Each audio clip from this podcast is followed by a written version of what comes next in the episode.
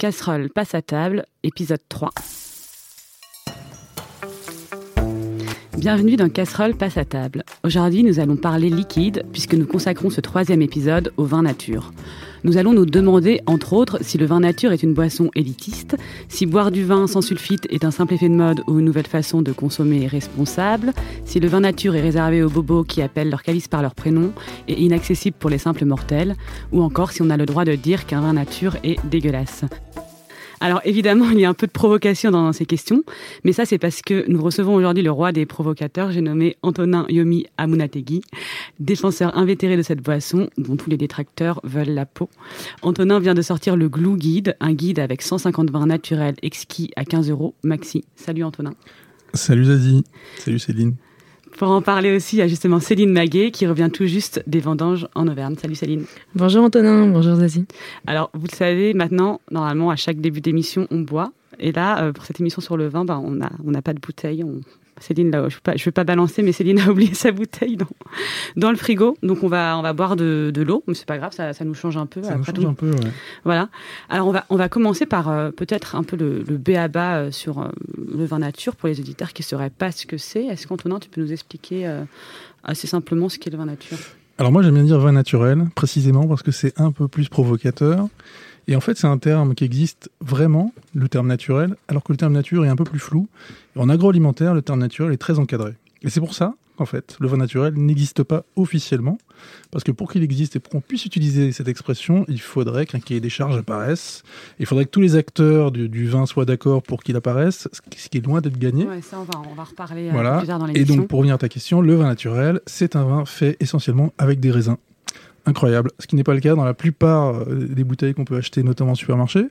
Des raisins bio, évidemment, c'est la base. Et ensuite, on, fait l'impasse sur la totalité ou la quasi-totalité des additifs en vinification, y compris toutes les techniques un peu brutalisantes qu'on peut utiliser aujourd'hui en vinification moderne. Donc c'est un vin le plus simple possible, en fait. C'est le vin tel qu'on le faisait il y a 8000 ans en Géorgie, pour dire les choses vite. Donc, c'est euh, le plus simple et le plus sain possible aussi. Oui, alors après, il y a de l'alcool, hein, donc ça reste de l'alcool. Mais oui, il y a beaucoup moins d'additifs.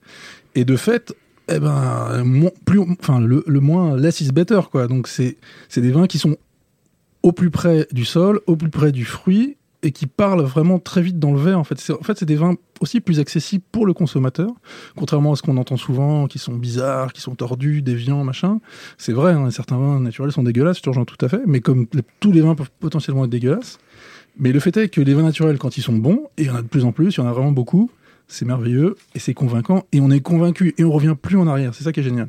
Et est-ce que vous vous rappelez, euh, est-ce que toi, Céline, tu te rappelles de la première fois que tu as, que as goûté un vin nature, naturel? Bah, J'y ai pensé récemment, j'ai pas de souvenir exact. En fait, je pense que j'en ai bu sans savoir que c'était ça. Et euh, je me rappelle surtout d'un vin qui m'avait beaucoup marqué. C'était un chenin euh, d'un micro-vigneron qui s'appelle Sébastien Fleuret et qui raccroche d'ailleurs cette année.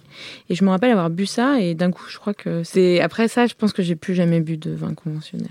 Ou pour faire plaisir en société, parce qu'on veut être poli et qu'on boit un petit verre. Donc ça a été un coup de foudre, quoi. Tu t'es dit, euh, enfin, en tout cas, ça a été un déclic. quoi. Ouais, c'était un vrai déclic. Je pense que c'est le moment où tu as les poils qui se hérissent et tu comprends. Bon, enfin, c'est un peu, c'est un peu imagé, c'est un peu- peut-être un peu ridicule, mais mais avant ça, je mélangeais un peu les deux. J'avais encore ce, ce sentiment d'éveil, euh, comme euh, Antonin en parle bien dans, dans son guide, sur le fait qu'il y a des vins quand même nature qui sont assez classiques et qui te permettent, euh, voilà, de, de peu à peu, D'y aller voilà, progressivement, d'y aller progressivement. Et là, je pense que ça a été vraiment euh, décisif. Et toi, Antonin, tu te, est-ce que tu as toujours, euh, est-ce que tu as toujours bu du vin nature, Ah non, naturel pas. Je Ouais. buvais des choses horribles, roche-mazel, mouton cadet, toutes les saloperies qu'on boit tous au début, c'est normal. Enfin, on peut pas tous naître grands connaisseurs de vin, ni même connaisseurs tout court. Donc on passe tous par des phases, toutes et tous par des phases. Et au début, on boit euh, pour l'ivresse, pour l'alcool, faut dire des choses. hein. Surtout quand on a 18, 20 piges, on, on fait pas pas tellement attention à ce qu'on boit, sauf ouais. si on a quelqu'un, un parent peut-être qui nous, qui nous guide. Mais bon, voilà, ça c'est le jeu. Et après, il faut une rencontre. Soit c'est un vigneron, soit c'est un amateur de vin qui est déjà lui converti, qui va vous transmettre le truc. Soit c'est une bouteille, c'est un hasard dans un bistrot, un bar à vin, un caviste. Moi, je crois que c'était les vins de Jeff Couteloup. Mais c'est assez vague aussi. Je pense que ça- il y a plusieurs choses qui sont passées simultanément et que voilà, je suis rentré dans un monde tout nouveau Et effectivement, j'ai plus voulu en ressortir parce que j'ai été converti par le goût, d'abord par le goût. Après, les idées, mais en fait, moi, les idées qui adhèrent au vin naturel, qui sont pour moi essentielles aujourd'hui, elles sont venues après. Quand j'ai commencé à creuser, à gratter cet univers-là, qui est très riche en fait euh, d'idées, même politiques. Hein. Moi, je n'ai pas peur d'utiliser le mot politique. Mais au début, c'est le goût, parce qu'il faut, il faut, faut d'abord que le vin soit bon dans la bouche. Si c'est pas bon, euh, on peut, on peut politiser et militer autant qu'on veut, ça n'a aucun intérêt. Mais justement, voilà, je voulais, je voulais en venir au goût. Euh, alors moi, quand, quand j'ai raconté que je faisais cette, émission, je disais, euh, mon père me demandait qu'est-ce que tu vas faire comme émission? Je lui disais, je vais faire une émission euh, sur le, en posant la question, est-ce que le vin naturel est-il élitiste Et il m'a répondu, on s'en fout, euh, si élitiste. La question, c'est surtout de savoir si c'est bon. Et il y a beaucoup de gens, les gens qui pensent ne pas aimer le vin nature, qui n'aiment pas le vin nature, qui commencent, qui, qui, disent qu'ils n'aiment pas ce vin justement à cause du, du goût, qu'il aurait un goût. alors on entend souvent, tu, dois souvent l'entendre, euh, un goût euh, un peu de crottin, de ferme. Euh, on entend aussi que c'est des vins qui sont pas droits, qui n'ont pas de, goût tranché. Et qu'est-ce qu'on répond à ça quand on a un ami, on, on, veut lui faire goûter du vin naturel et il te dit, ben je peux pas. Ça, ça Moi, je lui réponds qu'il a, il a raison. Il a, il, a, il a senti quelque chose, il a ressenti. On peut pas lui dire non, t'as tort. C'est pas du tout ça que t'as eu dans ton nez, dans ta bouche. Certains vins naturels sont plus accessibles que d'autres. Il y a la réduction, effectivement, qui peut donner ces aromatiques un peu fermières, ce côté rustique. Il peut y avoir du gaz aussi résiduel dans les vins rouges, donc des vins rouges qui picotent, ça surprend. On n'est pas habitué. C'est des vins qui demandent un apprentissage, qui demandent un accompagnement. Après, on en a parlé rapidement tout à l'heure, il y a des vins naturels qui sont très classiques, très consensuels, notamment ceux faits en biodynamie. Il peut y avoir un peu de sulfite aussi pour voilà pour cadrer le truc. Certains ne s'empêchent pas de le faire. On dit souvent les vins nature, c'est des vins sans soufre. C'est pas du tout le cas. C'est justement il y a que le soufre qui est autorisé dans le vin naturel aujourd'hui, dans des, évidemment dans des proportions minuscules par rapport à ce qui est autorisé en conventionnel. Mais c'est le, le sulfite, c'est un peu l'arbre qui cache la forêt. Donc ça, c'est un autre problème. En tout cas, pour ce qui est du goût, il faut y aller progressivement. Si on, si on ne connaît pas du tout le vin naturel et qu'on tombe sur un vin comme nous, on les a catégorisés hardcore, on va tout de suite avoir un mouvement de recul parce qu'on est perdu, on n'a pas du tout les références. Quoi. Ouais, alors ça, alors comme quand tu dis quand nous on les a catégorisés hardcore, c'est que dans ton guide, donc où tu proposes 150 euh, vins naturels, tu as effectivement classé euh, les vins euh, avec des pictogrammes classiques euh, buvabilité, hardcore ou waouh. Donc c'est ouais. euh, les lettres.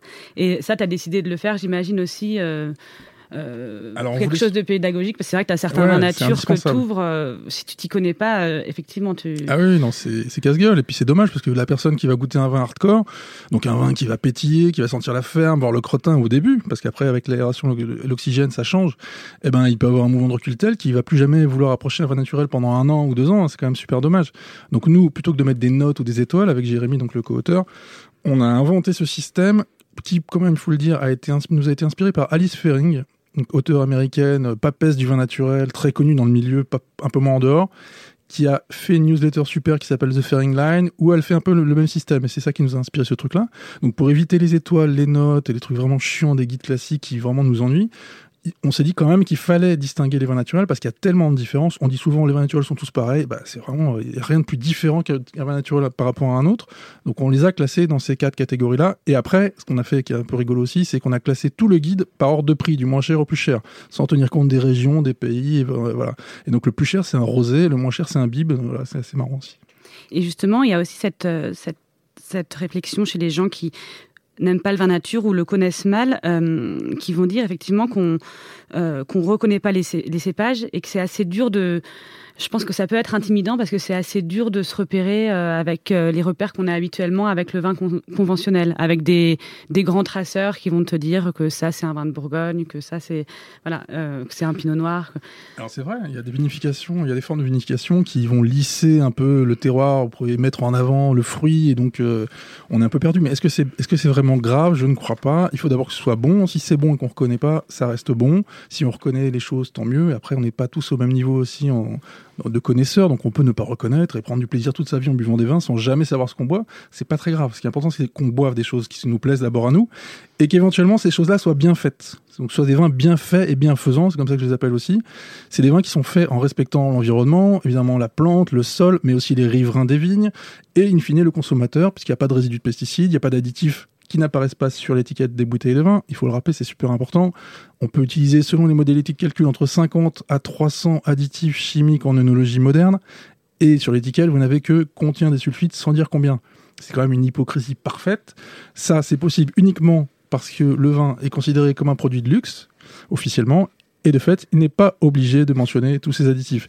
Tout ça est opaque au possible et c'est pas normal. Le vin naturel, c'est une de ses nombreuses forces, mais le doigt dans la fourmilière, le pied dans la fourmilière, le nez dans la fourmilière et dit non, ça va pas. Nous, on est transparent, on fait ce qu'on dit, on dit ce qu'on fait. Et voilà, c'est des vins beaucoup plus sains à tout point de vue. Mais il n'y a pas écrit non plus sur une étiquette de vin euh, naturel exactement ce qu'il y a dedans.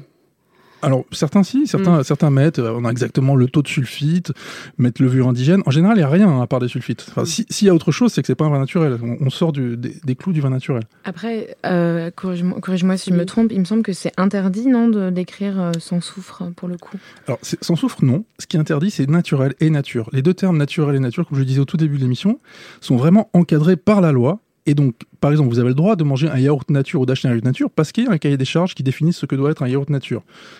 Mais le vin naturel, il n'y a pas de cahier des charges. Certains vignerons naturels veulent qu'un cahier des charges apparaisse. D'autres, tout à l'heure, tu parlais de Sébastien Flores, c'est drôle parce qu'on on a débattu encore hier. Ils sont farouchement opposés à ce qu'on encadre quoi que ce soit parce qu'ils sont sûrs et certains que dès qu'on aura encadré, bah, ça va partir en vrille, que les industriels vont tout récupérer et que ce sont toujours, voilà, les seront toujours les mêmes, les, les vignerons les vignerons naturels. Mais le problème, c'est que c'est déjà arrivé. C'est déjà en train d'arriver et ça arrive depuis des années, en fait. Des... Je cite toujours le même exemple, mais Gérard Bertrand, il a tout compris. Il a fait une cuvée Naturae, donc c'est pas nature, mais c'est presque pareil. Il a écrit en gros dessus sans soufre ajouté. Au début, il a même mis une date limite de consommation pour montrer que, oh, attention, le sans soufre, c'est dangereux, il faut boire ça très vite. Bertrand, pour les gens qui le, le connaissent pas. Euh, c'est bah, un grand viticulteur, de, grand par la, par la surface en tout cas, de, mm. aussi par la taille, euh, il est grand. c'est un ancien rugbyman, je crois. Donc je vais pas trop me fâcher avec lui, mais bon, c'est euh, quelqu'un qui a compris le truc. C'est un, un, gros malin qui a des moyens, donc il a totalement récupéré le truc. Et maintenant, il fait plus d'un million de cols de sa cuvée Naturae chaque année. Il achète des raisins bio, c'est déjà pas mal. Il met pas, il ne vinifie sans sulfite, ok, très bien, mais il doit faire plein d'autres trucs. Et tout ça n'apparaît pas sur l'étiquette. Et c'est quoi ces autres trucs justement bah, On sait pas, mais je pense qu'il y a, il, levure évidemment parce que donc il, utilise des levures sélectionnées, des levures de laboratoire, et non pas les levures indigènes. Ce qui est essentiel dans le vin naturel, c'est de laisser les levures du terroir qui sont présentes sur le raisin ou qui sont même présentes dans la cave. En tout cas, des levures indigènes, des levures un peu sauvages qui sont là, qui sont présentes, et pas d'aller chercher ces petits sachets pour produire les fermentations qu'on désire, éventuellement ajouter des goûts artificiels. Ça, on est vraiment à l'opposé du vin naturel.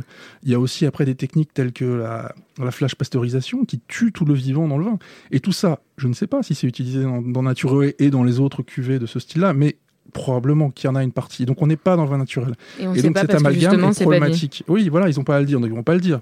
Hmm. Ils disent que les choses qui font bien, ils disent jamais les trucs qui font qui sont un peu moches, quoi, qui sont pas vendeurs. Et hum, je voulais parler aussi du prix.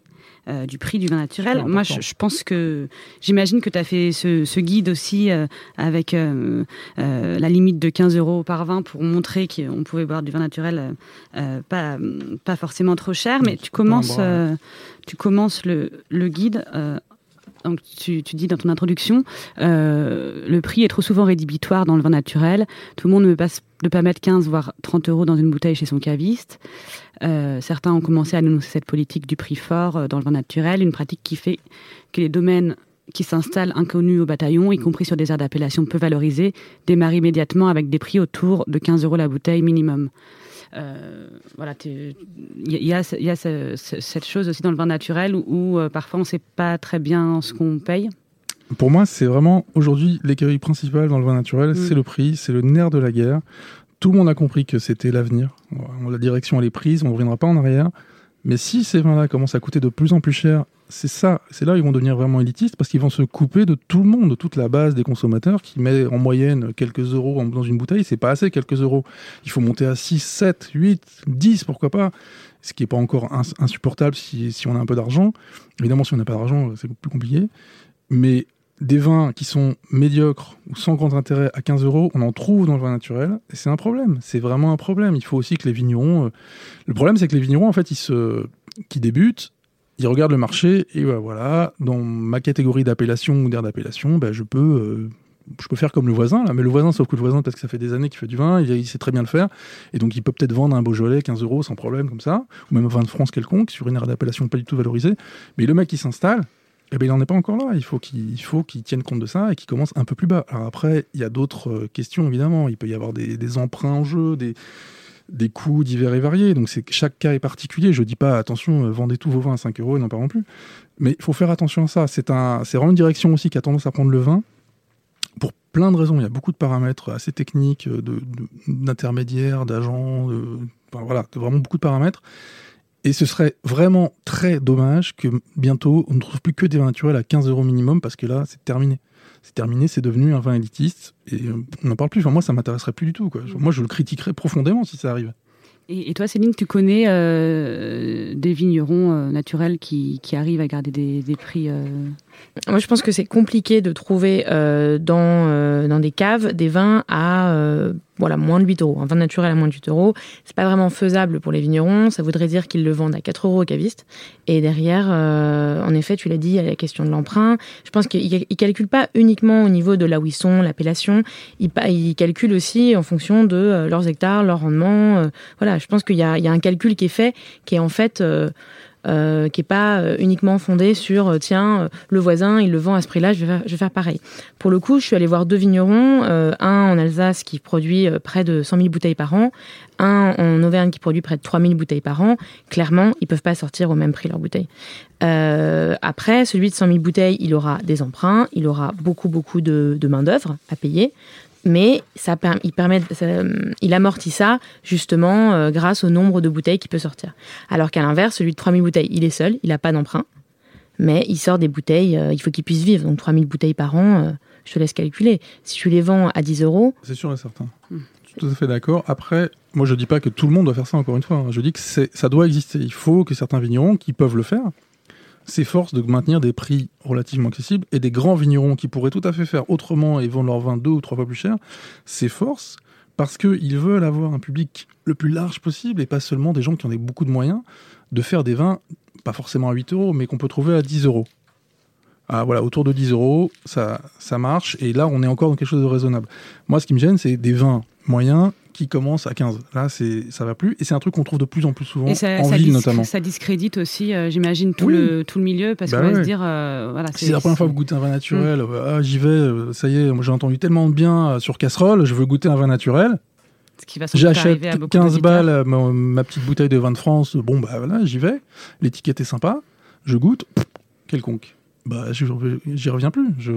C'est quoi ça? Je me suis fait avoir. Et c'est hmm. vrai, c'est vrai, il se sera fait avoir. Après, un vin naturel, c'est pas toujours merveilleux. Même un bon vin, parfois, il goûte un peu moins bien, il a peu en dessous. aussi.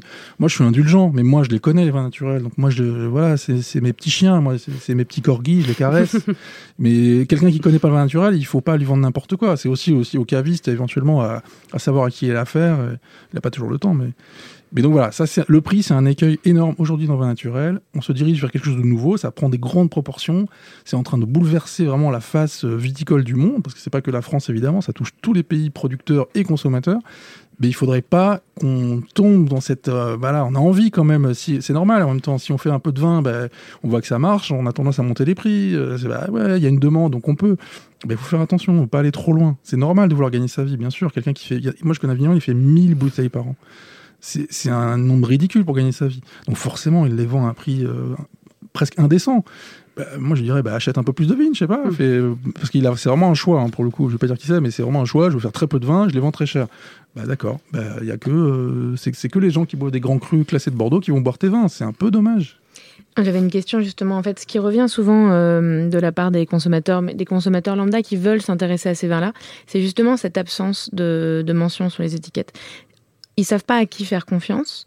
En plus, il y a quand même un, une, atmosphère vraiment de, manque de confiance dans euh, ce qu'on consomme au quotidien, peu importe où on l'achète. Et, ça, c'est un vrai problème et c'est une vraie question. À quoi les consommateurs qui veulent boire du vin nature, qui veulent s'y intéresser, euh, à qui peuvent-ils se fier et à quoi peuvent-ils se fier? Ben, La réponse est simple en fait, c'est que si on veut acheter du vin naturel, il faut pas aller au supermarché, il faut pas aller dans les chaînes de caviste ou pseudo-caviste, il faut aller chez les cavistes indépendants, ou les bistrots ou les restaurants, on en trouve aussi.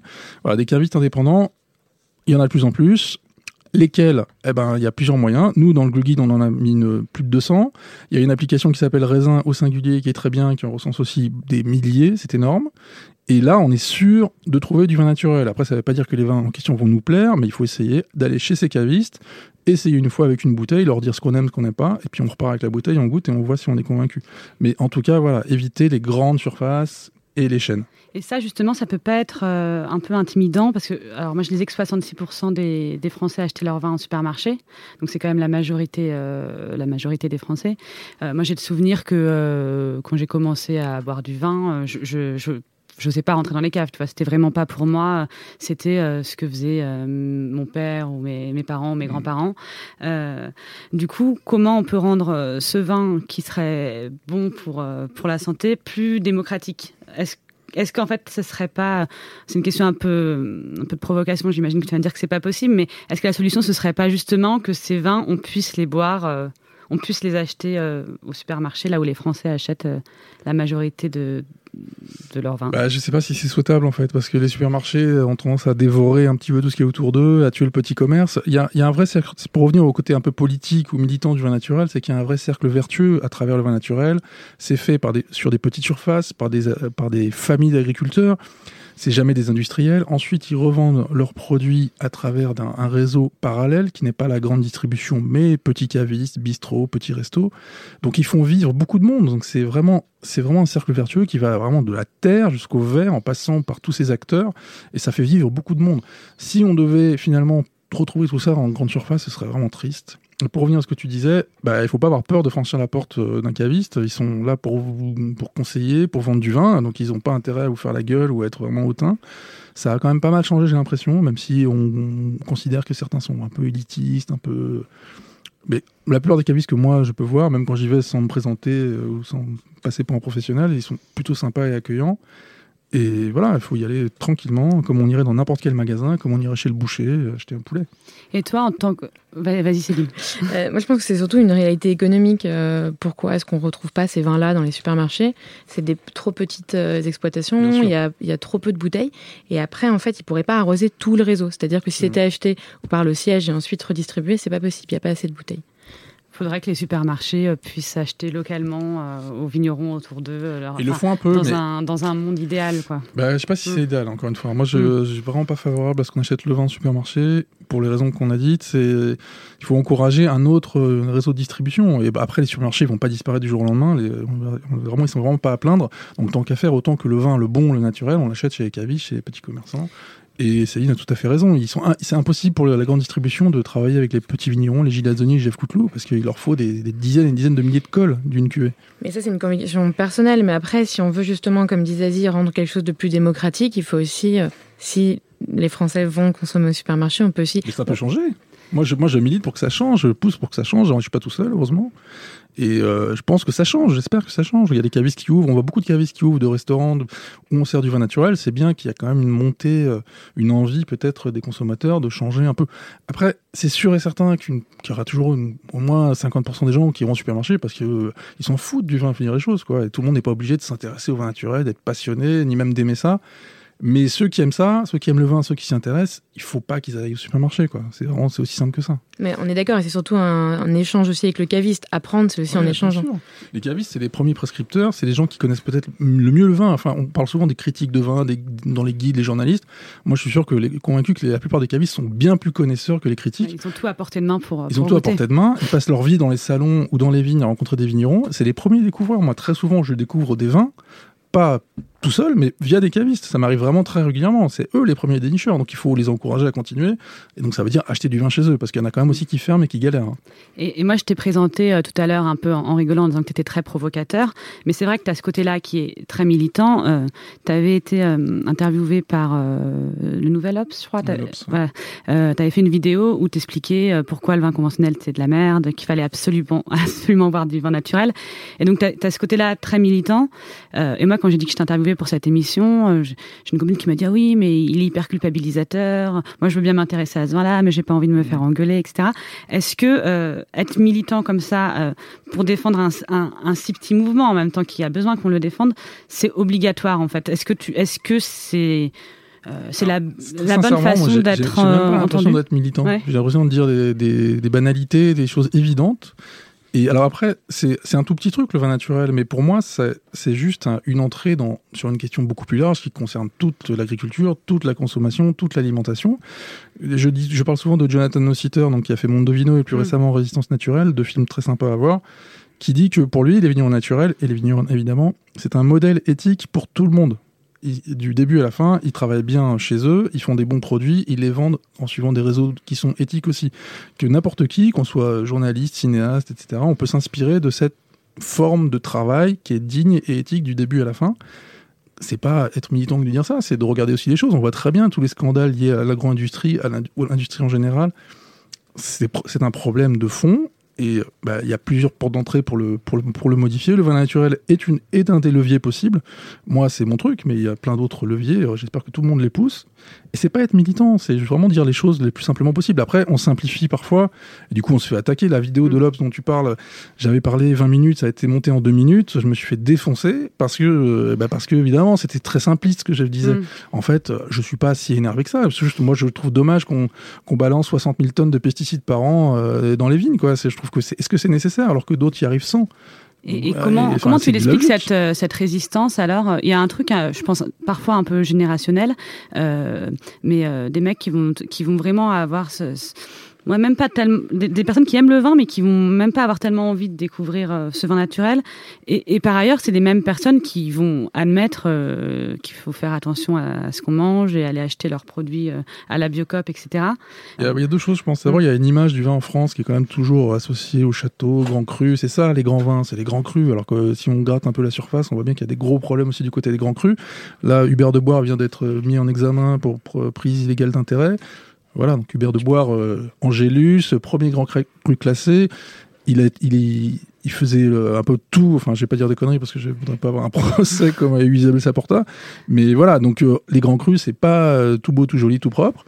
Et à côté de ça, le vin naturel a une image aussi de, bobo, un peu de gauchiste aussi, de trucs parisiens. Enfin voilà, il y a pas mal de clichés qui tournent dans du vin. Il faut bien quand même rappeler que le vin, y compris le vin naturel, c'est d'abord fait dans les régions, en dehors des villes, par des gens qui ne sont pas des citadins, qui en boivent aussi, qui, en consomment. On en trouve partout en France aujourd'hui. Donc c'est pas un truc de bobo parisien gauchiste, même s'il y a certainement des bobos parisiens gauchistes qui aiment ça, qui adorent ça, et tant mieux. Mais il y a aussi des gens de droite. Il y a, y a même l'extrême droite qui, tente de récupérer certains ce mouvement en disant le vin naturel, ben c'est un vin pur, donc c'est pour nous. Donc finalement, c'est pas si politique que ça. En tout cas, ça peut être politique sous plein de formes, et des, bonnes et des moins bonnes. Donc c'est peut-être ça qui gêne aussi, c'est cette image un peu voilà de bobo hipster parisien qui voilà qui existe, qui est réel, mais qui n'est pas qui n'englobe pas le sujet, quoi. Qui ne résume bah, pas la chose. Je pense qu'il y a aussi le fait que ça a été, que c'est un, un, un, petit mouvement, donc qui a forcément eu besoin d'être euh, défendu. Moi, je, me rappelle une fois, euh, j'étais dans un restaurant pour, euh, pour faire une critique du resto. On servait du vin naturel et, euh, et, tous les vins qu'on me servait étaient dégueulasses. Mais vraiment, je, je mm. et, et, je suis plutôt habituée au vin naturel, etc. Et j'ai pas osé dire, écoute, ce vin est dégueulasse, euh, il ne me plaît pas. J'ai fini par boire la, après trois verres qu'on m'a fait tester. voilà, j'ai fini par boire ma bouteille. Euh, mais il y, y, a ce truc euh, où on a l'impression parfois de ne pas avoir le droit de, de, critiquer le vin naturel. Je pense que c'était peut-être le, le, début du mouvement, que maintenant on va pouvoir le critiquer comme n'importe quel autre vin, et tant mieux. Ça voudrait dire peut-être qu'il qu'il est euh, plus euh, minoritaire, j'en sais rien, mais est-ce que ça, vous avez cette impression parfois que c'est euh, c'est compliqué quoi de, de, critiquer le vin naturel parce que c'est comme si on critiquait euh, tout un tout un mouvement quoi? Euh, moi, je dirais que non, il faut critiquer, on peut critiquer, et la plupart des gens, euh, pourvu qu'ils soient raisonnables, ne vont pas sauter au plafond si on dit que ce vin est mauvais, y compris dans le restaurant où on les boit, ils sont servis, ça arrive. C'est plutôt à la personne qui sert le vin de mettre en garde la personne qui est à table. Est-ce que vous connaissez ce, type de vin? Est-ce que vous y êtes habitué? Est-ce que vous aimez ça? Parce que celui-ci va très loin. C'est pour ça, encore une fois, que dans le guide, on a, on, a, classé des trucs très simples, classiques, et des trucs hardcore qui sont pas pour tout le monde. En tout cas, c'est pas le premier pas qu'on doit faire dans le vin naturel. Donc si on fait pas attention à ça, bah, c'est le restaurateur qui déconne ou le, bistrotier qui, qui, pas servi le bon canon à la bonne personne. Ça c'est un métier quoi. Et ça peut arriver, ça arrive tout le temps, c'est normal. Je pense qu'il faut pas avoir peur de dire que c'est pas bon si on n'aime pas. Et peut-être que après on peut, ça peut aussi créer un dialogue et comprendre ce qu'on n'aime pas. Par exemple, si on revient à l'histoire des bulles dans le vin rouge, si on connaît pas, si on n'est pas au courant de la présence possible de gaz de CO2 qui donne ce petit perlant, voire très perlant parfois, à un vin rouge, on peut penser que s'il est en train de virer au vinaigre, alors que c'est pas du tout ça. Mais si on n'est pas au courant, s'il n'y a pas d'échange de dialogue, donc voilà, le vin naturel, il a besoin, on a besoin d'être accompagné pour entrer dans ce monde-là. Sauf coup de bol, on peut aussi tomber sur une bouteille fabuleuse qu'on comprend tout de suite et on accroche et on revient plus en arrière. Mais ça, c'est pas courant quand même. Peut-être qu'on peut revenir euh, pour, euh, pour nos auditeurs. Je ne sais pas s'ils sont tous très au fait du vin nature. Euh, expliquer aussi la différence entre euh, le vin biologique qu'on trouve plus facilement, euh, euh, parce que le vin nature c'est quand même 1%, moi j'ai vu que c'était 1% de la production. on dit souvent ça, après il n'y a pas vraiment de chiffre officiel, mais voilà, c'est pas plus de 1%. Voilà, c'est tout petit, et même le vin bio j'ai lu que c'était 9% des vignobles français qui étaient en bio et que le nombre de conversions a été multiplié par 3 entre 2014 et 2007, qu'il y, a une vraie euh, demande, mais que la France est toujours obligée d'importer du, vin bio. Ah bah, le vin bio explose, hein. le vin naturel aussi, mais le vin bio encore plus parce qu'il est beaucoup plus visible et surtout le vin bio existe, contrairement au vin naturel, encore une fois, qui n'existe pas officiellement. Le vin bio, le vin bio, c'est écrit, euh, il y a, y, a, y a un cahier des charges officiel européen depuis 2012. Avant, on parlait d'agriculture biologique, maintenant c'est vraiment le vin bio qui existe. Et le vin bio, donc, a un cahier des charges qui lui permet de faire des choses, qui lui interdit d'autres choses. La différence avec le vin naturel ou nature, c'est que un viticulteur qui veut faire du vin bio, il a encore le droit d'utiliser de mémoire une trentaine ou une quarantaine d'additifs le viticulteur qui veut faire du vin naturel, il a le droit, entre guillemets, de n'utiliser que des sulfites en des proportions minuscules. Donc il y a une vraie différence en termes d'additifs. Après, il faut pas dire du mal du vin bio, c'est déjà pas mal, parce qu'au moins il n'y a pas de pesticides de synthèse dans les vignes, c'est déjà un grand, grand point d'avant. Donc le bio, pour moi, c'est la base. Il faut que le vin soit bio. Mais ça suffit pas. Un vin bio, ça suffit pas à faire un, bon vin. Il y a des très bons vins bio, il y a des très mauvais vins bio. Et surtout, voilà, il y a encore cette possibilité d'utiliser pas mal d'additifs y compris des levures, y compris voilà, il y a beaucoup de choses.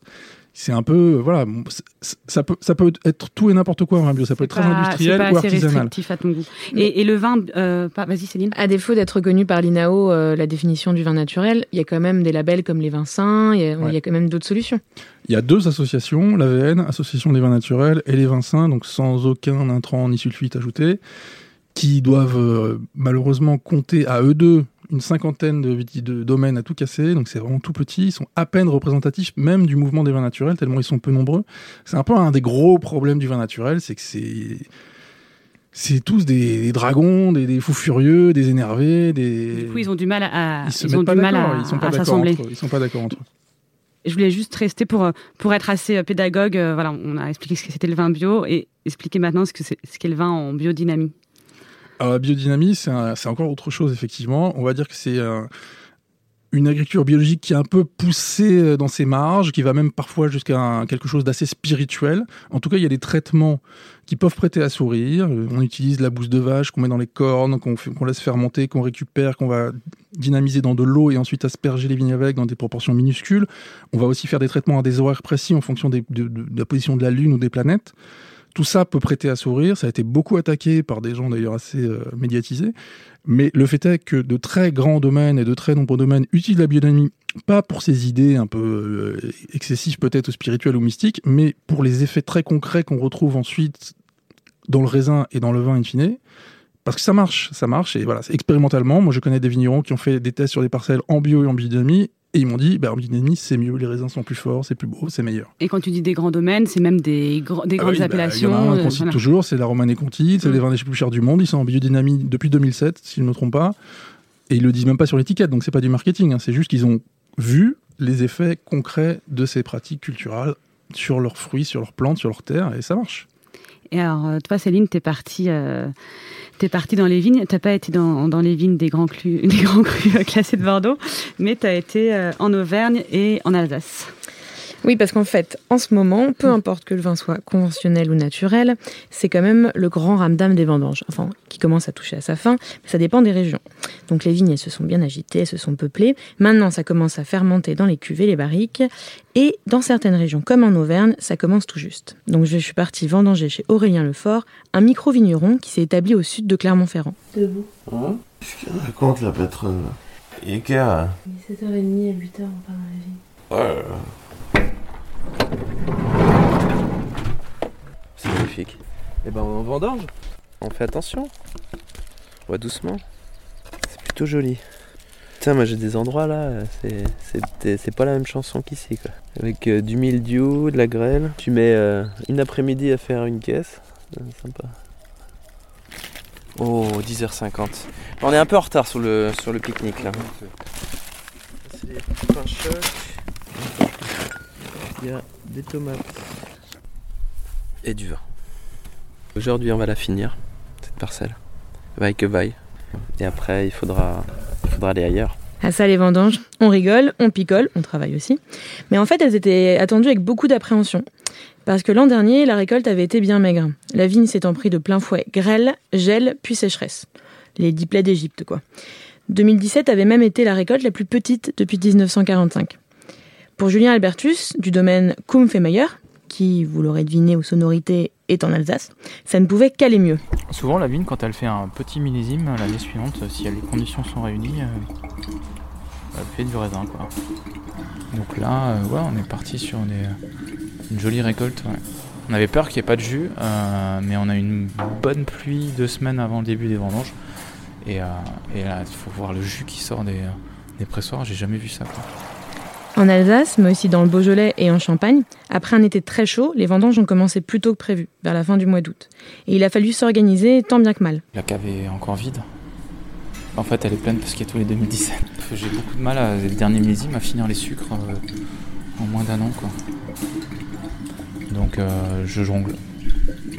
Jusqu'à présent, on y arrive, mais c'est des coups de bol. Aux dernières nouvelles, Julien s'en est sorti. La cave est pleine à craquer, mais tous les jus de cette année sont rentrés. Et il n'y a eu aucune maladie à signaler cette année bah, Cette année, il y a eu du mildiou. C'est une sorte de champignon euh, amateur d'humidité et de chaleur qui attaque d'abord les feuilles, puis les fruits, laissant des raisins sans jus, tout secs et ratatinés, comme euh, en parle Aurélien d'ailleurs. Il y a eu beaucoup de tri lors de ces vendanges. Euh, L'Alsace a eu de la chance, elle y a échappé, mais le Bordelais et le Languedoc-Roussillon n'y ont pas coupé réduisant donc le volume de la récolte. Et, ça, du coup, euh, est-ce qu'il y a un vrai, euh, une vraie différence, euh, les maladies que peuvent attraper les vignes, si elles sont traitées en conventionnel ou si elles sont naturelles? Bah, à mon avis, là-dessus, mais tout le monde est logé à la, même enseigne. Après, les vignerons nature, ils restent pas là, les bras ballants, à se dire oh bah il y a de la maladie. Hein. ils, ils, interviennent, ils interviennent, mais pas de la même manière. Donc, ce qu'ils vont faire, c'est euh, parfois il va falloir euh, effeuiller pour essayer d'endiguer. Euh, il y, a, plusieurs façons de faire. Là, en l'occurrence, le mildiou, ça va être la bouillie bordelaise. donc, c'est une association de soufre et de cuivre qu'on met en dose infinitésimale. Après, je suis allée faire un tour sur le site de Bayer. Il y a d'autres choses, je pense, qui peuvent être utilisées que la bouillie bordelaise quand on est en conventionnel. mais après, moi, je pense que surtout la question à se poser, c'est que donc 2017, année difficile pour tout le monde, voilà, euh, gel, euh, grêle et maladie. dans ces cas-là, le peu de jus qui reste, à mon avis, notamment en conventionnel, il doit avoir un résidu en pesticides encore plus fort que les autres années. Puisque là, clairement, il a fallu en mettre. Il a fallu en mettre pour avoir un peu de jus à la fin. Et, les vignerons qui, ont, qui étaient en naturel, qui n'ont pas traité, ils ont réussi à, avoir un peu de raisin pour leur récolte bah, Eux, ils ont, ils ont d'autres solutions. Ils mm. Ils traitent pas de manière euh, chimique, mais ils vont avoir d'autres solutions qui vont leur permettre quand même d'avoir un peu, un peu de jus. C'est pas une grande année, mais. Il ne faut pas, avoir, pas boire de conventionnel en, 2017. Il faut jamais boire de conventionnel. non, mais les bio, puisque la viticulture est bio, euh, le vin naturel c'est ensuite, mais d'abord c'est du bio. Bah, ils ont beaucoup moins de produits quand même pour euh, traiter. Les autres ont un arsenal chimique relativement important, qu'il soit chez Bayer ou ailleurs. Et les bio, bah, voilà, bouillie bordelaise, cuivre, soufre, euh, basta. Donc forcément, euh, en plus, c'est, pas des produits systémiques, c'est des produits qui peuvent être là, douchés comme ça, rincés s'il pleut. Donc c'est beaucoup plus difficile de réussir en bio, sauf que, et en biodynamie, sauf que les vignerons, après un certain temps, disent souvent que la vigne elle-même se défend mieux lorsqu'elle le sol, la plante, le fruit est, traité en, biologique et qu'elle n'a pas tous ces béquilles chimiques qu'on utilise en conventionnel. Le bio, de toute façon, on le montre tout le temps. Il y a des, grands, des, des, des véritables pardon, des savants qui montrent que les racines vont plus loin, plus profondément lorsqu'on est en bio, et donc la, plante est plus forte. Elle a des meilleures défenses immunitaires. Exactement, en quelque sorte. Après, ça ne veut pas dire que c'est des, des Robocop qui, qui vont soutenir la grêle et tout le mildiou et toutes les maladies. Loin s'en faut. Il y a beaucoup de, en 2017, il y a beaucoup de monde qui ont perdu pratiquement toute leur récolte. Les bio, les conventionnels. Enfin, ça a été un massacre vraiment de, bah, comme tu le disais, depuis 45, on n'avait pas vu ça. Après, là, un truc qui est bien avec le milieu du vin naturel, c'est qu'il y a une vraie solidarité et que ceux qui ont tout perdu, d'autres ont moins perdu, ils font des cuvées solidaires ensemble. Ça, ça c'est assez sympa. Et, euh, et, moi, je voulais justement aussi finir sur une petite note euh, positive parce que ton, ton bouquin, ah euh, Antonin, c'est quand même un de ces, grands avantages, c'est aussi que par rapport au, au, guide sur le vin, où généralement on s'ennuie quand même, il faut ah, bien le dire. euh, là, les, les, critiques de chaque vin sont quand même sont quand même plutôt marrantes. Il y en a une que j'aime particulièrement. Est-ce que tu pourrais nous en nous en lire le, le début pour donner donner envie à l'auditeur? Alors, je précise que celle-ci a été écrite par Jérémy Couston, mon co-auteur, qui est accessoirement est journaliste en, à tu veux en lire bah, Comme ça, ça le fait venir un peu ah, dans l'émission. Bah, très bien, je il absolument, il est très marrant, effectivement. Donc, euh, c'est la cuvée À toi nous par Andrea Kalec. Nature au sens néandertalien du terme. Hardcore. Beaucoup de choses circulent sur Andrea Kadek. Il aurait quitté sa Tchécoslovaquie natale pour Rio, mais une femme, la future mère de ses enfants, rencontrée sur une plage de Nice, l'aurait dissuadé d'aller plus loin. Il passerait ses nuits sous amphétamine à écouter The Horrorist. Il tuerait le cochon lui-même dans sa cuisine pour le charcuter dans les règles de l'art. Il aurait été photographié dans une cave, habillé en robe, avec une croix gammée sur la poitrine. Ces légendes urbaines ou rurales contribuent à la sulfureuse réputation de cet ancien friparteux. Une chose est sûre, Andrea Kalek, avec ses tempes rasées et sa mèche sur le crâne, son accent d'Europe de l'Est et son inséparable manteau gris chiné, est bel et bien le plus punk des vignerons ardéchois. Bah ça, euh, on n'a pas encore parlé du vin, mais ça me donne quand même déjà envie de le, de le boire. Ouais, on a essayé, je dis en deux, en deux, secondes, on a essayé de faire un guide des vins qui se lisent, enfin incroyable. Ouais. Non, mais c'est vrai, on le lit vraiment parce que chaque, euh, chaque, euh, chaque vin, en fait, c'est une petite histoire. Une petite histoire, c'est un récit. On a essayé de faire un, peu, un truc un peu gonzo, un peu marrant, un peu décalé. Et ça l'est. Euh, Céline, est-ce que tu as un conseil à nous, à nous donner, à boire bah, Le Blue Guide, déjà, voilà. c'est pas mal. sinon, je pensais au film Wine Calling, Le vent se lève, de Bruno, de Bruno Sauvard, qui sort le 17 octobre. C'est un documentaire euh, résolument rock'n'roll, euh, de la bande-son aux images. On y suit un groupe de joyeux vignerons naturels en plein pays catalan. C'est une histoire d'entraide, c'est une histoire de joyeuse camaraderie, et puis c'est surtout une histoire de vin naturel. Eh ben, très bien. c'est un voyage dans le Jajakistan, je confirme, c'est un super film, c'est très joli, il y a des images magnifiques. Et toi, Antonin, est-ce que tu as est-ce que tu as un conseil eh ben, Pour euh, rebondir sur ce que vient de dire Céline, je conseillerais les vins de Loïc Rour, qui fait partie de cette belle tribu du Jajakistan, qui est même le président du Jajakistan. C'est un pays beaucoup plus libre, hein. c'est un président vraiment très cool. Il fait des vins formidables, je ne citerai même pas une cuvée, allez-y à l'aveugle, toutes ces cuvées sont géniales. Loïc Rour, Jajakistan, dans le Roussillon. Et comment on fait si on veut aller habiter dans le Jajakistan C'est possible? Oui, il y a un tampon, il faut aller avec son passeport, et ils ont un tampon, ils vous mettent le visa, ils sont assez sympas, ils accueillent pas mal de monde. Eh bien, super. Euh, Vas-y, Céline, t'as encore un truc à dire. J'ai beaucoup de choses à dire sur le vin naturel. Non, juste, je voulais juste finir sur euh, une, euh, une, phrase de Laurence Crève du domaine Yo-Yo dans le film qui dit Les gens qui pensent que faire du vin naturel, c'est juste mettre du raisin dans une cuve et de ne pas y toucher, mais ils sont fous. Faut travailler mille fois plus que sur un vin conventionnel. Et moi, j'ai une petite dédicace pour cette fin d'émission. J'ai bu, j'ai joué et j'ai tout mis sur le tapis. À la roulette de la vie, t'as tout gagné, moi j'ai perdu. Alors j'ai bu, oh j'ai bu. Je vous remets toutes les références dont on a parlé sur le site de Binge et sur la page Facebook de l'émission Casserole sur Binge Audio. N'hésitez pas à m'écrire à zazie@binge.audio ou sur mon Instagram zazie miam miam. N'hésitez pas à partager vos avis sur tous les réseaux pour nous dire si vous adorez le vin nature ou si vous ne jurez que par le vin conventionnel. Euh, on ne vous jugera pas. N'hésitez pas non plus à mettre des étoiles ou des commentaires sur iTunes. Je vous dis à dans 15 jours et en attendant, n'oubliez pas de bien boire. C'est important. Je bois